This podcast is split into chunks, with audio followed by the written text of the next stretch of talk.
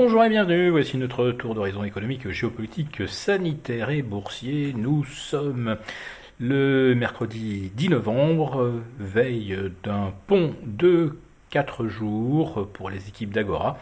Et pour comprendre comment tourne la planète finance, c'est sur la bourse au quotidien et nulle part ailleurs. Et l'épisode du jour s'intitulera Prend-on un virage tout doux vers la consolidation?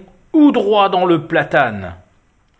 Nous allons tenter euh, de répondre à cette question euh, au cours des prochaines minutes, mais je voulais d'abord présenter mes plus plates excuses à nos fidèles abonnés car hier euh, j'ai glissé dans ma vidéo quotidienne une information inexacte et même doublement inexacte et j'en suis fort mari euh, je vous ai annoncé que Nvidia se payait 25 fois son chiffre d'affaires. J'étais loin du compte, car c'est 33 fois.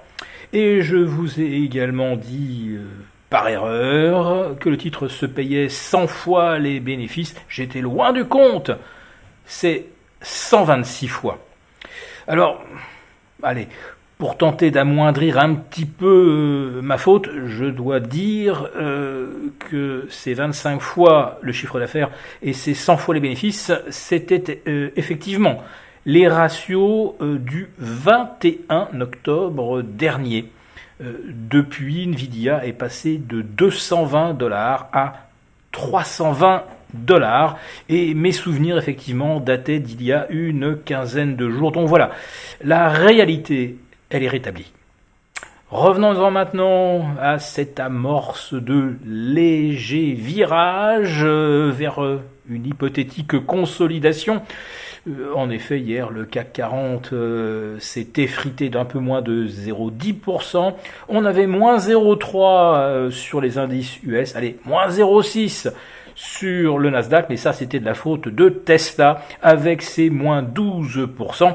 Vous retirez Tesla et le Nasdaq n'aurait perdu qu'environ 0,25%. Donc oui, ce n'est pas encore une grande inflexion vers un scénario de consolidation et la tendance haussière, elle, reste bien intacte.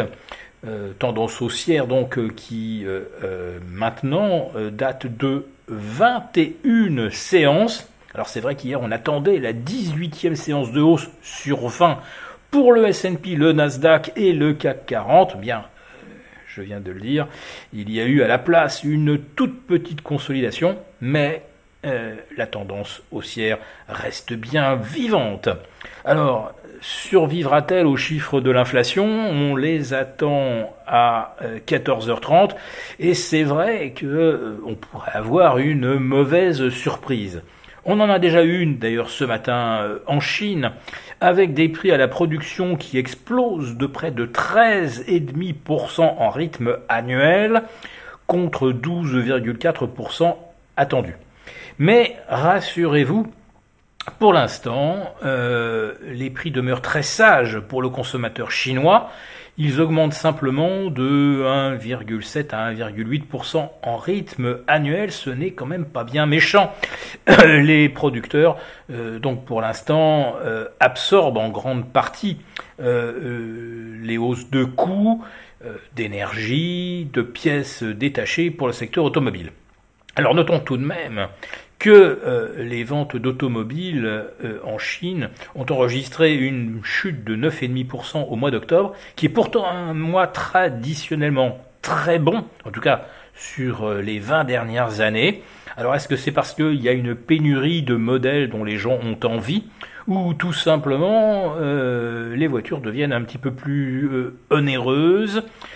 Et puis il y a aussi euh, ce basculement vers les véhicules électriques, ce qui fait que euh, les Chinois attendent peut-être les nouveaux modèles hybrides ou full électriques avant de passer à l'achat. Et c'est vrai que chaque mois, les constructeurs présentent de nouveaux modèles, euh, donc peut-être plus sophistiqués ou plus fiables que les précédents.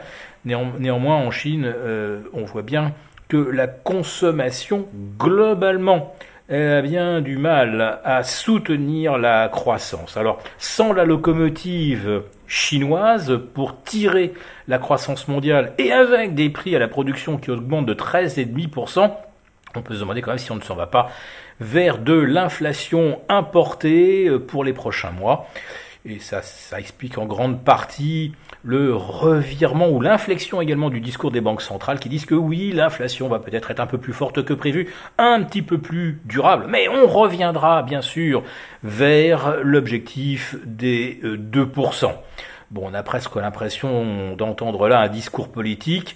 On vous met un passe sanitaire provisoire, on va le retirer dès que possible, et puis finalement ce passe est prolongé pour devenir carrément euh, définitif. Et euh, ben, je dirais que une nouvelle fois, on a l'air de s'inspirer quand même du crédit social à la chinoise. La différence, c'est que les Chinois, eux, se taisent parce qu'ils y sont obligés. J'ai quand même l'impression qu'en France, on ne dit pas grand-chose parce que, eh bien, on, manque un petit peu de clairvoyance. En tout cas, les marchés, eux aussi, se complaisent dans le manque de clairvoyance, ou plutôt dans les mensonges qui les arrangent. Et euh, bien sûr, le narratif des banques centrales, ça leur va très très bien. Ça peut justifier, bien sûr, de continuer d'acheter si jamais les chiffres de l'inflation euh, n'étaient pas affreux, affreux, affreux. Voilà, bah, écoutez, on se retrouve lundi prochain. Euh, je vous souhaite tout le meilleur, bien sûr, pendant ces quatre jours de liberté ou de semi-liberté sous passe sanitaire.